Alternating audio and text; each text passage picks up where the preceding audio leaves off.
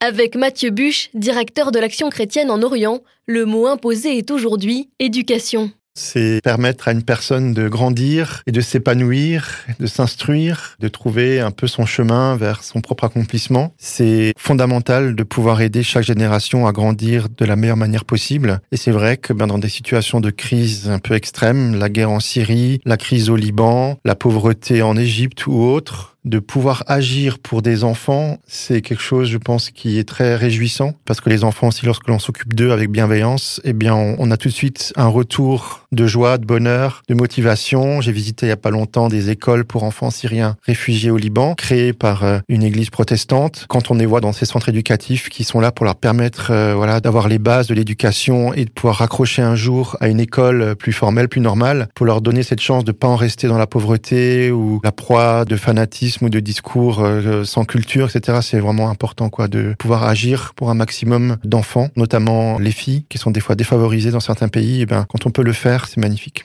Les mots imposés. Un mot, un invité, une minute pour un instantané de solidarité.